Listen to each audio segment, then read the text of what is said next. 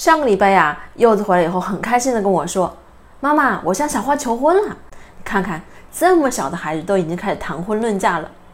那如果当孩子出现这样情况的时候，我们作为家长应该怎么说呢？我呀是这样说的：“我说，嗯，妈妈知道了。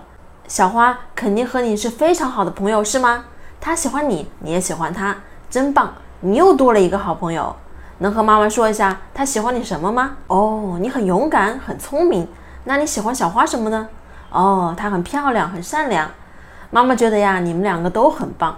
你看，正是因为你勇敢大方，所以呢，小朋友就喜欢你。你以后要多努力，这样啊，就会有更多的小朋友喜欢你了。你也会有更多的好朋友了。这真是一件幸福的事情呀！父母们呐，一定不要在结婚这个词上面大题小做，觉得孩子说的结婚呢，就是我们成人理解中的那种结婚。其实啊。孩子在三到五岁的时候呢，就会进入一个婚姻的敏感期。这个时候的他们呀，经常会说想和妈妈结婚，想和爸爸结婚，想和自己的好朋友结婚。其实呀，孩子这么说，只是在表达自己对于对方的喜欢，因为对方对自己非常好，所以呢，孩子啊就想像爸爸妈妈一样，可以永远在一起不分开，可以更好的爱护对方。作为家长啊，我们应该开心，孩子会和我们分享这些小秘密。同时呢，你只需要用平常心来对待。